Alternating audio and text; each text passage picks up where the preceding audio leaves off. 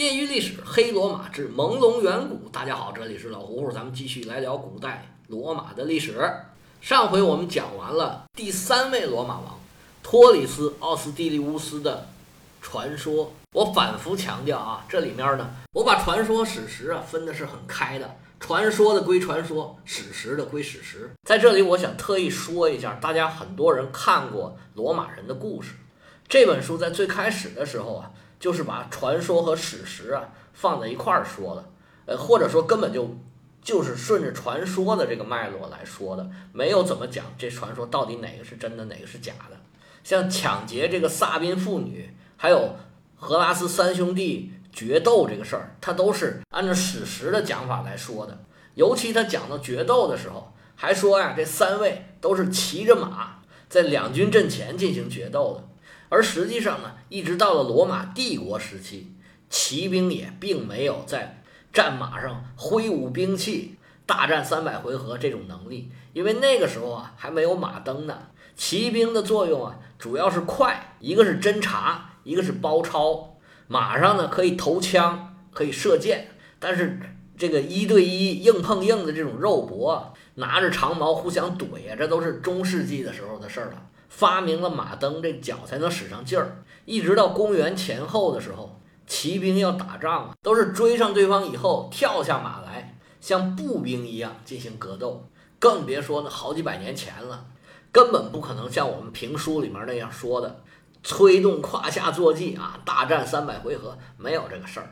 我说这个什么意思呢？就是说大家呀，看书的时候都要留个心眼儿，不一定写在纸上，印在书上。印了签字儿这种白纸黑字儿印的言之凿凿，他说的就一定是对的。甚至有些特别有名的历史学家，你比如说司马迁呐、希罗多德呀，他们记载的内容也有很多的问题，并不是他们不想还原原来的真实历史，是因为手段有限、能力有限，他们不免对自己了解到的情况加上自己的主观臆断，还有呢夸张的说法。因为一个人的知识和能力啊，始终都是有限的。历史学家也不可能什么都懂，更不可能了解那么多东西。比如说司马迁，他一个太史令，他是文人，他不会打仗，他对战争的细节他肯定是不了解的。而战争的死伤情况呢，他其实是很难统计出来的，其实是谁也不知道的。那他又要写，他就只能根据自己了解的情况估算一个数，然后就往上一写就是了。而且关于历史事件里面的对错啊，他们又往往加上自己的价值观、主观臆断，进行一些评论。这些评论呢，又往往很严重的影响了后人的判断。不过这已经很不容易了。咱们以前说过，历史变成传说，传说变成神话。以前的人呢，都是流传这个神话和传说。像希罗多德和司马迁，其实已经是尽量。剥离了神话和传说，尽量讲客观事实，但是他们其实还很难摆脱，完全摆脱这个神话和传说，所以他们的内容里面呢，还是有很多这种神神怪怪的东西。就这样，他们比起前人呢，也是有一个质的飞跃，因为他们开创了记述历史的这种方法，而后人呢，正是沿着他们开创的这条路，朝着越来越客观的这方向走过去的。而这两位大神呢，他们最厉害的就是说，我们同时期的并没有别的东西来记录历史，你要依据的就其实就只有他们记录的东西。你想参考别人的，没有，独此一家，别无分号。所以，就算他们这样的大家，仍然有很大的问题在这儿。后面这些人就更不用说了。这也是我为什么一定要把一件事儿呢，从底层的逻辑开始推。尽量得到了一个客观的结论，就是说，所有的历史书说的都不一定是真的。我不是说让你全都不信，而是说呢，留个心眼儿，看完了这个啊，知道他是这么说的，但是呢，他不一定说的对。我们书归正传，继续讲传说。第三代国王去世之后，接任他的又是一位萨宾人的后代，名字叫做安库斯·马尔西乌斯。这位新国王啊，是第二位国王，那位文王努马的外孙子。据说努马死的时候，这位外孙子呢只有五岁。那么传说里努马是多大岁数死的呢？八十三岁。也就是说，努马七十八岁的时候，他的女儿生了一个儿子，起名叫做安库斯，后来当了罗马的国王。大家看看这个年纪啊，其实这明显是有人造的痕迹。那个时候女性不是女性了，那个时候人是没有青春期的，小孩一长大就成年了。女孩十五岁嫁人是很标准的，十四岁后面呢是也是屡屡得见。而传说里，努马的妻子啊，在他当上国王之后，很快就死了。那个时候努马四十岁，他的女儿呢，咱们按正常来说的话，应该已经成年了。所以说，又过了三十八年，他这个女儿才生了一个儿子。这个，嗨，不管了，反正传说他既然是这么传的。里面既然有这么多不合理的地方，那这个事儿我们就睁一眼闭一眼，就这么过去吧。我们就当，哎，就是这么回事儿。努马这位外孙子做了国王，他继承了努马的良好的名声，因为努马一直都是一个读书人、知书达理、思想深刻、不喜欢打仗、喜欢和平的这么一个国王。到他外孙这儿，这就不行了。他这一生呢，也仍然是征战不休。为罗马开疆拓土，不过除了跟其他的国王有常规的一样的功劳以外啊，他有两样特别的功劳。传说中，他的第一个功劳是在他的任内，在台伯河上呢建起了一座桥梁。据说这个时候，罗马在台伯河对岸已经有了领地了，那么两岸的领地呢就可以互相来往，从桥上过去。第二个，他征服了奥斯提亚。奥斯提亚以前我们说过，它是罗马的外港。那这地方呢，首先它就是一个海港，它可以进行内外的贸易，让罗马人呢有更多的贸易机会、工作机会、赚钱的机会。罗马还可以征收这里的关税。另外一样就是奥斯提亚，它这里面有盐滩，可以做盐。盐这个东西啊，在当时可不得了，人要活着，他必须要摄入一定的盐。但是这个盐呢，虽然需求量不大，但是没有又不行，又不是哪儿都生产得了盐，所以产盐呢，历来对古代的时候，现在好多了。现在我们每家每户买的盐都非常的便宜，也不觉得是一项什么重大的支出。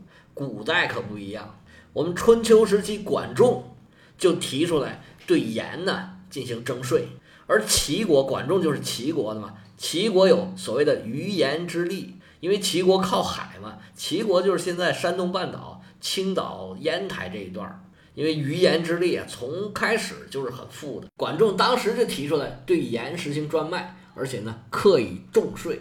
我们中国到现在盐其实也都还是专卖的，只不过呢，那个税收啊就没有那么明显了。我们国家差不多两千年左右的王朝时代，一直实行这种很厉害的盐税。这个盐税在财政里面是非常重要的一块儿。其实税收，咱们以前说过，税收有一个特别重要的原则，叫做拔最多的鹅毛，听最少的鹅叫。因为你一拔鹅毛，这个鹅就疼啊，它就拼命的叫唤。这个呢，就代表征税。征税就是从纳税人身上收钱呢。无论是谁，无论他挣得多，他挣得少，他都不愿意交税，因为钱是自己辛辛苦苦挣来的。已经揣兜里了，你再让他从兜里面拿出去，他就不舍得。但是国家需要治理，他也需要钱呢。如果没有税收，国家就没法治理了。那怎么办呢？国家就用一种不太感觉得到的方法，尽量把钱收的越多越好。而盐恰恰就是一个最好的媒介。那盐作为这种媒介，它有什么特点呢？首先，第一个，每个人都需要吃盐。不管你是高官厚禄，你是皇帝宰相，还是你是平头老百姓，你是要饭花子，每个人不吃盐都不行。盐的量啊，其实都是差不多的。你吃咸点儿，吃淡点儿，都差不了太多。那对盐征税呢，就相当于是对每一个人进行征税，这个特别的准，比通过各种普查算的那个数啊还要准。而每个人吃盐的量呢，又不会特别的大。国家征了税了。买盐的时候稍稍贵一点，我一咬牙，哎呀，说买就买，不买还是不行的。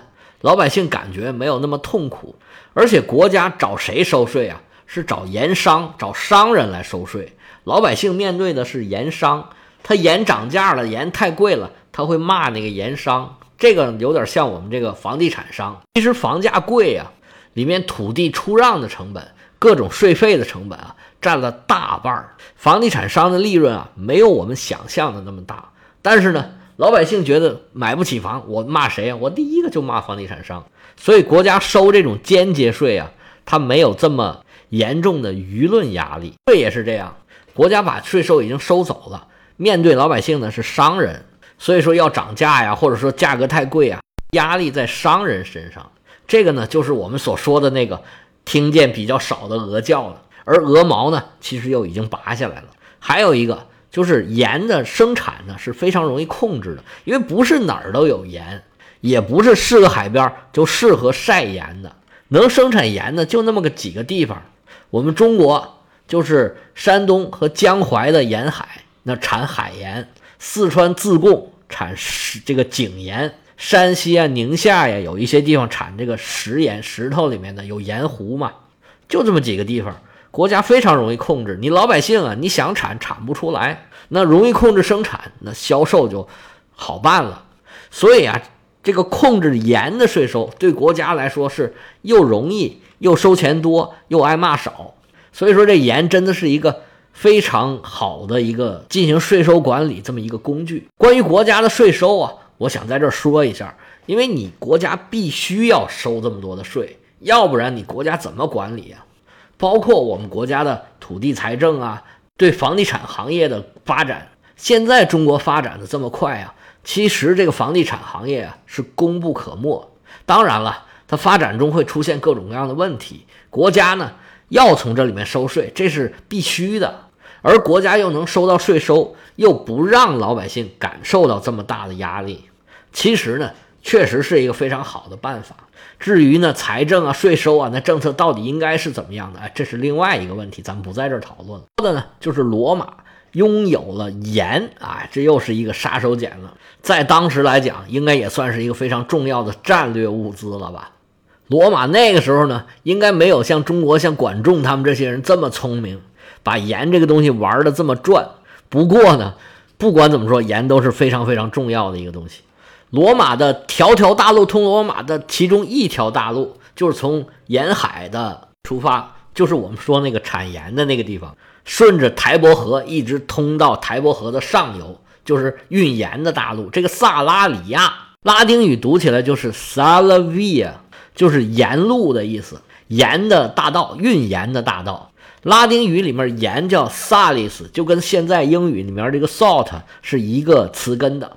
你想想，专门修了一条运盐的路，那么这个盐该是多么的重要。说完盐呢，咱们再说说他刚才说的那个桥。生活在河边的罗马人，桥对他们来说，应该是非常重要的。开始的桥呢是不归国王管的，不是说修桥不归国王管，而是说呢，这个桥什么时候修，什么时候拆，怎么修，它不归国王管。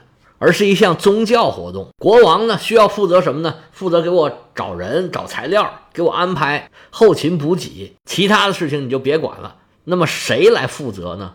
细心的朋友啊，可能已经留意到，我以前曾经说过这个造桥团这回事儿。这个造桥团呢是由六个祭司组成的，他是罗马的众多祭司团里面啊非常重要的一个古代的祭司团体。他往往掌握着文化传承的责任。这些祭司啊，一般都是整个这个人群里面，这个整个这个民族里面最有知识、最有文化的一群人。因为他一方面啊，要面临国家的大事儿，要问他们，他们这个求神问卜的过程啊，其实我感觉啊，有的时候往往是掺杂了自己对这件事儿的理解，而且呢，他还要对。占卜的结果或吉或凶，做出他自己的解释来。那你没点知识，没点文化，没点阅历，不懂点历史，那你能做出这种解释吗？或者你预测那东西动不动就错，然后你觉得很合适出去打仗，然后一打就输，一打就输，那你的祭司也就没有威信了。古罗马呢，传承文化最主要是两个祭祀团，一个就是咱们以前提到过的鸟占团。其实关于鸟占呢，我们中国也有这种，就是看飞鸟飞过的线路、飞过的数量，还有飞鸟的这些品种，来对事情啊进行解说。这些古老的传承下来的这些占卜的方法呀，往往都有一点远古的智慧在里边。而这些祭司呢，往往也需要学习科学文化知识。首先，自然科学知识你得懂吧？咱们这地方一共有多少种鸟啊？每个鸟都要叫什么名字啊？它们都有什么习性啊？它们生活那地方是什么呀？是在树上还是在水里啊？它们是白天出来还是晚上出来啊？总之吧，不管你研究一个什么东西，你总需要研究很多东西，这样才能融会贯通啊。这个鸟占团呢，应该到很久以后。还一直起着非常重要的作用，因为在罗马帝国时期啊，仍然有很多鸟占的记录。我们刚才说的还是碰到大事儿，不光国王要找你啊，老百姓也要找你啊。家长里不短的很多事情啊，有很多人他都愿意去找这些祭司啊，去问一问神的意思。咱们以前讲过，罗马人跟希腊人不一样，希腊人呢是要通过祭司才能问到。神的意志，罗马人不是，罗马人直接是跟神祷告，但是自己想不明白的问题，可能就真的要找师傅来帮他解一解了。那神职人员啊，从开头就有这种平复社会情绪的这种功能。那你要是没学问、没能耐、啥也不懂，还没老百姓懂得多，那你就担任不了这个角色。而造桥团跟鸟占团不一样，他是非常专业的，他主要就是负责造桥跟拆桥。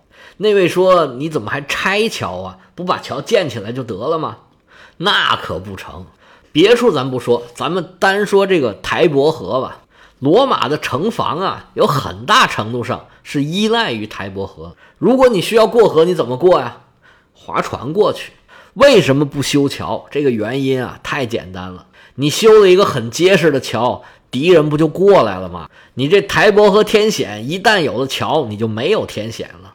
所以啊，就算当时技术已经达到了，也不能修这种长期的、永久性的、一直保持的这种特别结实的过河的桥。更何况当时他们可能就没有那种技术，因为罗马建成的时候啊，就一直是受到各种各样的威胁的。其中一个很重要的威胁就是台伯河对岸的对岸的埃特鲁里亚人。埃特鲁里亚人一直比罗马要强大。一直到我现在讲的第三代、第四代国王的时候，都比罗马要强大。他控制的地区啊，比罗马要大得多，甚至包括罗马，有可能当时就是被埃特鲁里亚人某种程度上控制的。因为罗马的下几任国王都是埃特鲁里亚人，所以罗马人啊，他从来没有想过要搞这么一个永久性的桥，完全没有打过这样的主意。甚至到了后来，凯撒时期。凯撒在高卢征战的时候，他需要跨过莱茵河进到日耳曼的地区，他也是修一个木桥，然后呢，等他大军通过之后，在日耳曼的领土上啊讨伐一番，然后原路返回，从这个桥回来以后，再把这个桥拆掉，一直都是这个玩法。那么造桥团的这六位祭司啊，实际上是六位工程师，他们必须掌握的是数学和工程学的知识。还有一样必须掌握的呢，就是立法。因为那个时候修桥呢，你首先要考虑的就是这个河到底有多宽。因为河道呢跟现在不一样，它不是说现在修的很好的、很稳定的河道。那一发大水啊，那河道就很宽；水少呢，河道就很窄。所以还要掌握天文学和气候的知识。又因为造桥团的人呢，技术最高，懂得最多，最会算，于是呢，国家就把。执行立法的权利交给了他们。这个立法不是制定法律站立的立啊，而是那个日历的历。那这个权力就越来越大了，就越来越重了。其实相当于是科学院的权利了。而由这个权利再次推而广之，他们就有了给普通人和国家算这种吉祥不吉祥的日子这种权利了。拿中国来说啊，就好像是做皇帝。说这个日子适合干什么，不适合干什么，宜嫁娶，忌搬家，就像类似的这种说法，意思就是做这件事儿和神冲突不冲突。如果按照这个逻辑呢，再往下推，就是让他们制定法律了。拿我们现在的话就叫法工委了。总之吧，就是很重要的一个部门。那这个造桥团跟这个第四代国王有啥关系呢？我们下回再接着说。有对西方历史感兴趣的朋友，可以加老胡胡的个人微信：乐奥老喝芜湖喝芜湖 Y Y L S，老胡胡的全拼，业余历史的简拼。我们下次再见。